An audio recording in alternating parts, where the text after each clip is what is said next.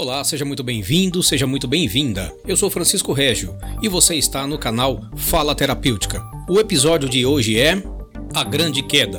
Baseado no livro Histórias de Sobreviventes do Suicídio, da organizadora Karen Scavacini, do grupo Instituto Vita Aleri. Acordou naquele dia como se fosse apenas mais um de sua vida. Já desesperançado, passando por meses de um marasmo depressivo e uma letargia de ansiedade, resolveu tomar o rotineiro café. Desculpa para fumar, adorava uma boca de pito. Levantou-se da cama e, ao ir para a cozinha, percebeu que os cigarros estavam acabando. Viu também que há dias não tomava banho, nem saía de casa.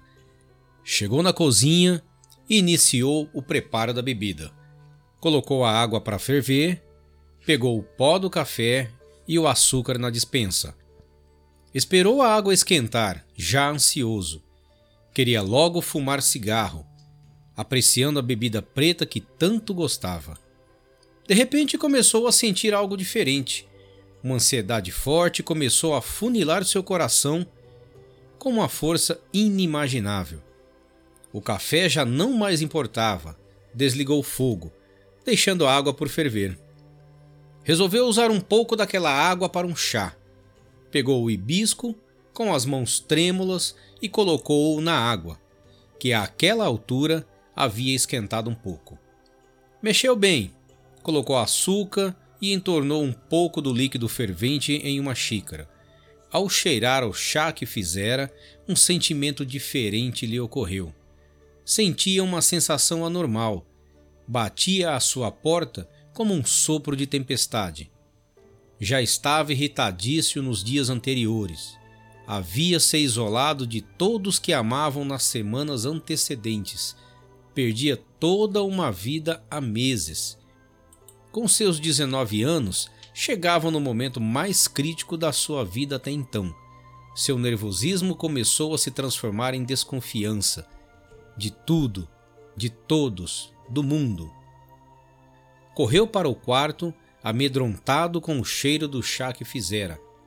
Havia alguém colocado algo ali para lhe envenenar? O barulho da construção ao lado de sua casa não seria desculpa para vigiá-lo? As horas estavam certas. Sentia-se diferente, delirava e, em seus pensamentos acelerados, e começou a canalizar toda a sua energia para enfrentar o mundo, Queriam matá-lo. Ele pensava: estavam vindo buscá-lo para que fosse logo morto. Não havia mais espaço no mundo para ele. Então era aquilo: morto seria. Iriam matá-lo, ele sabia. Começou a ver as coisas no celular que antes ele não via. Ligou o notebook, mas o vírus que havia instalado ali para vigiá-lo não o deixava se conectar. Não podia mais confiar em nada, em ninguém. Era os tempos áureos da Copa do Mundo. Belo Horizonte estava lotada de policiais e ele ouvia os helicópteros rodando a sua casa. Iriam pegá-lo, iriam levá-lo. Iriam matá-lo como um marginal, um delinquente, um qualquer. Não queria morrer. Só conseguia pensar nisso.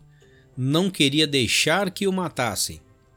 Resolveu fumar um cigarro, mas com dois tragos viu que o fumo havia sido trocado. Mexeram ali. Tentaram envenená-lo, era a gota d'água. Em seu devaneio, decidiu que não iria matá-lo de forma alguma. Tinha sido paciente até aquele momento. Ele pensou: agora era a hora de atacar. Era hora de dar o troco, Havia chegado o momento de impedir aquela perseguição, de pararem com aquilo. Não iria deixar ser morto de forma alguma. Iria se deixar levar pelo ato mais sublime e doce que podia imaginar para aquele momento.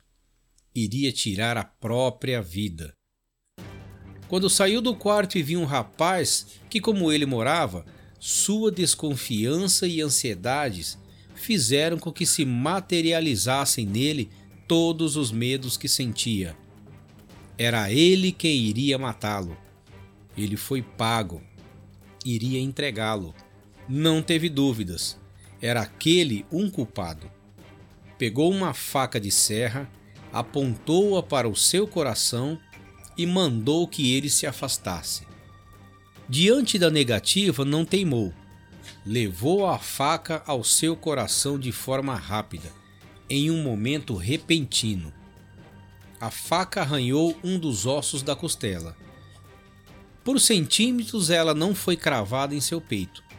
Não satisfeito e diante do traidor pedindo calma e chegando perto, subiu para o telhado. Dali foi para a sacada do apartamento que havia em cima do seu. Vivia no primeiro andar em um velho prédio de apenas três pisos na Santa Efigênia. Já na sacada descontrolado, o show começou. A plateia não demoraria a chegar. As garrafas de vidros estavam logo ali, no chão da sacada. Naquele dia ele quebraria uma garrafa no chão e ameaçaria cravá-la em seu peito, como o fez. Ele ainda arranharia o seu braço esquerdo, com vistas a parar a circulação sanguínea de uma veia importante que havia ali. Ele o fez.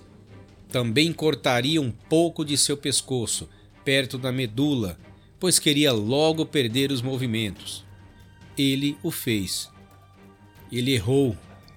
Querendo finalizar logo sua morte, tratou de se jogar do telhado que havia à sua frente. É que um dos bombeiros já estava na sacada do apartamento de cima, estava cercado. Na rua, a multidão filmava os atos daquele herói mal compreendido. A polícia acompanhava e tentava dialogar.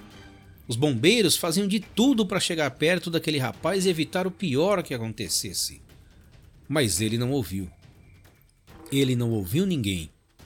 Há meses não ouvia. Verdade seja dita, sua vida de isolamento e falta dos cuidados mais básicos para com sua saúde mental fizeram com que ele chegasse àquele momento. No telhado pulou, com a cabeça para baixo, com o corpo mole, só queria morrer. Imaginou que assim quebraria o pescoço e assim morreria. Mas ele errou. Ele errou e passou por seis meses turbulentos até recobrar sua consciência. Primeiro foram cinco dias no hospital João 23. Loucura. Davam-lhe morfina para ficar quietinho. A fita vermelha em seu braço não deixava mentir. Era um dependente químico que necessitava de atenção especial. Sua droga, o idealismo exacerbado. Com a decepção de conhecer o mundo tal qual ele é na capital, a depressão não demoraria a chegar. Na maconha descobriu um aconchego difícil de largar. E assim foi por meses, até culminar no dia da queda do telhado. A grande queda, aquela que ele errou. Os meses de recuperação devido à grande queda foram estranhos. Chegou em uma cidade com uma síndrome do pânico Após algumas semanas, a ansiedade enorme partia e vinha a depressão profunda. Passou por poucas e boas durante este período, por vários momentos de desespero, de angústia, de tristeza profunda. Ele desejou não ter errado naquele fatídico 21 de julho de 2014. A falta de lazer a forma como que era tratado por pessoas que até então considerava serem seus amigos, o jeito como era olhado até por quem não conhecia, a malícia de alguns conhecidos em ficarem perguntando sobre como andava a vida na faculdade. Tudo isso fazia ficar ainda mais deprimido e descontente com aquela vida. Ora, ele havia errado, mas percebeu com o tempo que já era hora de fazer daquele erro o maior acerto de sua vida. E o fez. Os psiquiatras foram indo e vindo, até que ele acertou a mão e permaneceu seriamente em tratamento com um deles. O controle de ansiedade e depressão era algo que deve ser levado a sério, e assim ele começou a fazer. Tentou o jornalismo, mas ficou acertadamente no curso de direito. Gostava de escrever e, com os primeiros estágios, veio a certeza de que era aquilo que queria para a sua vida. O futebol nos finais de semana começou a ser mais frequente. O esporte é de fato um grande aliado na manutenção de uma vida balanceada. Os amigos, aqueles que apoiaram, estavam sempre ali. Eram poucos, mas bons. Bastava para ele. A família sempre ao seu lado, sempre lhe dando todo o apoio e o suporte necessário. A compreensão de seu pai, a doçura da mãe, a convivência com os irmãos e o sobrinho, tudo fazendo com que sua melhora fosse notável. A única namorada possível lhe ajuda a descobrir o um mundo novo, a viver com alegria, a ver a vida de outras perspectivas. Tanto amor, tanta cumplicidade, tudo de forma tão leve. Que sorte, que vida! Seu surto psicótico em 2014 e aquela momentânea incapacidade de pensar racionalmente fez com que ele compreendesse o quão tênue é a linha entre a vida e a morte. Uma infinidade de fatores contribuíram para que ele chegasse àquele instante, e até hoje ele busca respostas para tentar compreender como a sua saúde mental foi negligenciada até chegar àquele ponto. A conclusão mais precisa e confiável que ele pode compartilhar após passar por tudo isso aponta para a importância do diálogo e da compreensão. Como disse Goethe, falar é uma necessidade e ouvir é uma arte. E muitas vezes não estamos preparados para dialogar e compreender o que se passa com o outro, nem sequer para falar sobre aquilo que se passa com nós mesmos.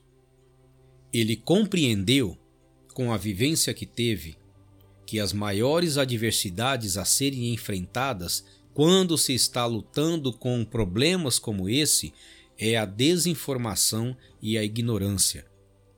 Por isso gera muita incompreensão. Hoje, ele pensa que não se pode crer que a depressão seja uma frescura, ou que a ansiedade seja falta do que fazer, ou mesmo que o suicídio se dê por falta de religião. Também não acredita que há que se falar em drama ou tentativa de chamar atenção. Na realidade, o que ele entendeu é que esses estados tornam a pessoa desinteressada pela própria vida e a diminuição da autoestima pode levar a consequências devastadoras.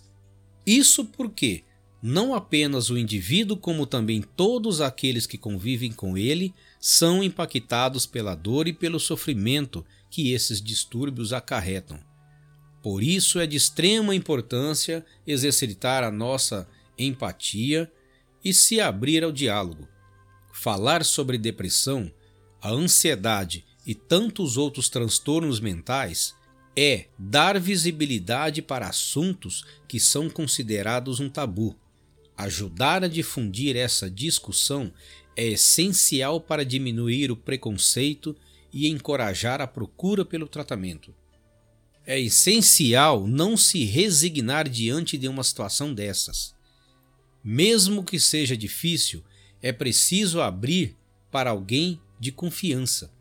É preciso compreender as nossas emoções. É fundamental contar com o apoio da ajuda médica especializada. Ele descobriu tudo isso com o tempo, fazendo daquele famigerado erro o seu maior acerto. Viu que não estava sozinho nessa luta. É só a partir disto que começou a entender a fluidez da vida e a descobrir a sua leveza. Tal como na simplicidade dos escritos de Tolstói, colocou em prática que o segredo da felicidade não é fazer sempre o que se quer, mas querer sempre o que se faz. Este é um relato do livro Histórias de sobreviventes do suicídio, organizado por Karen Scavazini, do Instituto Vita Aleri de Prevenção e Pós-Venção ao Suicídio. Você ouviu mais um episódio do canal Fala Terapêutica. Participe nas nossas redes sociais pelo Instagram, arroba Fala Terapêutica, na nossa página do Facebook, no YouTube, pelo e-mail, através do falaterapêutica.gmail.com. Toda semana terá um novo episódio. Assine nosso canal de podcast pelo Spotify, SoundCloud, iTunes e Google Podcast. Participe, deixe seus comentários em nossas redes sociais perguntas e sugestões de programas para que possamos produzir sempre um conteúdo relevante. E lembre-se, falar é terapêutico.